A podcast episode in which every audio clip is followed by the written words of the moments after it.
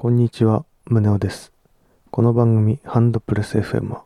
私宗男が生活や本から学んだことを7分くらいに圧縮して話す番組です。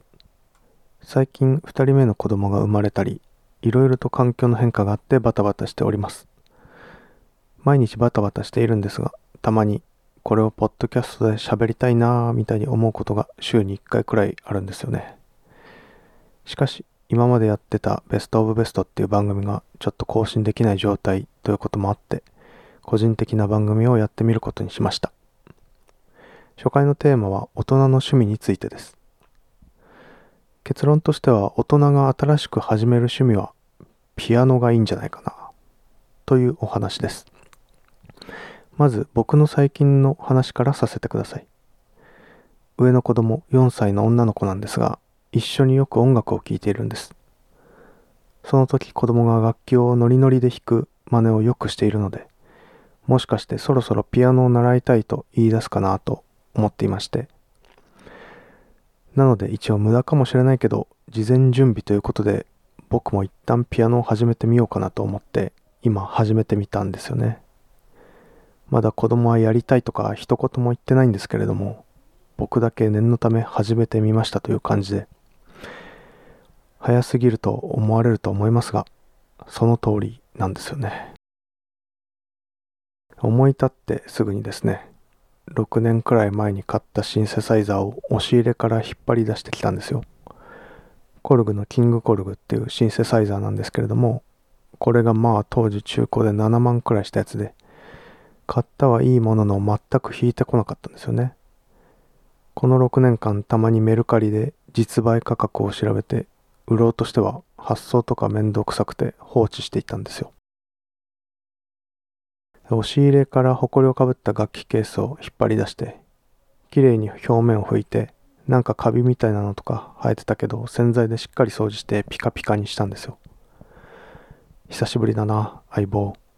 やっとお前を使ってやれるぞと。取り出してみたはいいものの、とりあえず何から練習すればいいか全くわからないわけなんで、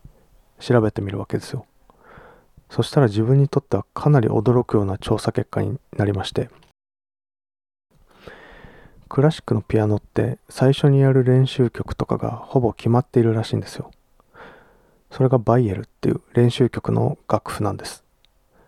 まず幼児とか小学生がピアノを習い始めるとこれをやるみたいなんですよ。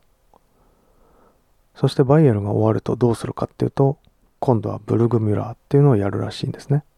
そしてその後はツェルニーとかそういう感じで黄金ルートがかなり決まっているみたいなんです。これはかなり驚くべきことで自分がやってきたストリートダンスだとそういうのはないわけなんですよ。みんな自分が好きな技から練習します。練習用の振り付けとかも定番のものがあるわけではないし動画とかを見て真似しながら試行錯誤しながら全然やらなくてもいい練習とかもしながら練習していくわけですね。でもピアノはそうではなくて初心者から中級者になるくらいまでのところは定番の練習曲が整備されてて練習曲をマスターすると技術が上がる。これがほぼイコールになるわけですね。これを使って一人で自主練習もできるし先生に見てもらって悪いところも直しながらやっていけば成長が約束されているような感じなんです。これっていわば上達のために高速道路が敷かれているようなものだと思うんです。大人が新しく趣味を始める場合仕事とか家庭とかで時間がないわけですからこうやって上達の高速道路が整備されている趣味っていうのは最高だなと考えました。それに加えて幼稚園児とかが挫折せずに技術を上げていける。ってこれめちゃくちゃすごいことだと思うんですよね。子供に何かを練習させるって本当にすごく難しいじゃないですか。幼稚園児が無理なく続けられるってことは大人ならもう当然できるっていう話だと思うんですよ。そんな感じで新しい大人の趣味はピアノだと確信しましてよしじゃあバイエルから順番にやっていこうと思いました。あとは上達の高速道路に乗るためバイエルを Amazon でポチれば僕のピアノ伝説が始まるぞって感じでウキウキしてたんですね。でもそこで、いや、ちょっと待てよと。このバイエルって何十年もピアノ教育の現場で使われている超スタンダードであること間違いないけど、もしかして最新のピアノ教育理論とかを反映したもっともっといい教材が出ているんじゃないかなと僕は気づいたわけなんですよ。もしかすると最新の進化版バイエルみたいなやつがあったらそれを使ったらもう爆速で上達できるかもしれないと。そこで進化版バイエルについても追加調査を決行しましてもっといい高速道路を探しに行こうぜと。そういう感じで探し始めたんですね。そしたらまあそういうのが何個かあるらしいんですよ。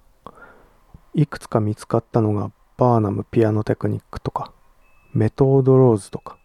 リトルピシュナとか、まあ、そういうのがあってバイエルの代わりに教育現場で使われているやつがあるらしいんですね。調べたところによるとバイエルはいくつかデメリットがあるらしくてちょっと僕にもよくわからないんですけれども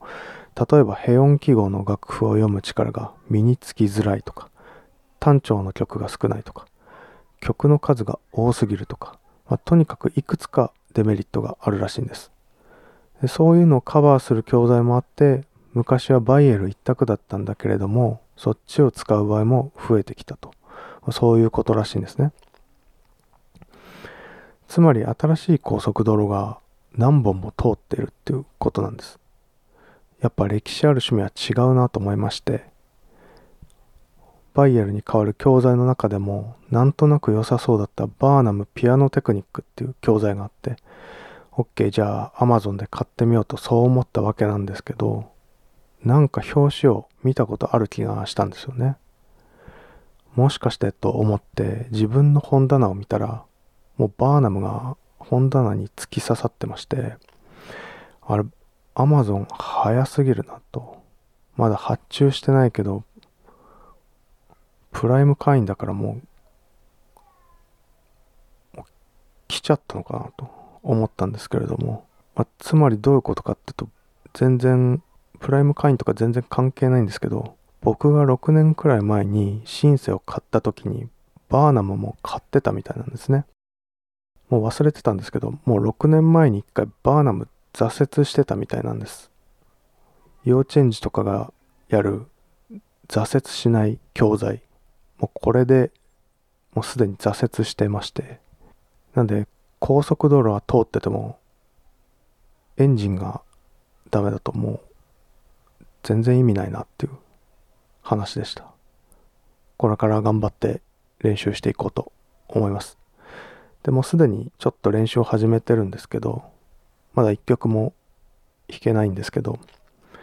ただパソコンのキーボードを打つのがめっちゃ速くなりましたね。始めて良かったピアノっていう話で、まあ、今日はこの辺で終わります。ありがとうございました。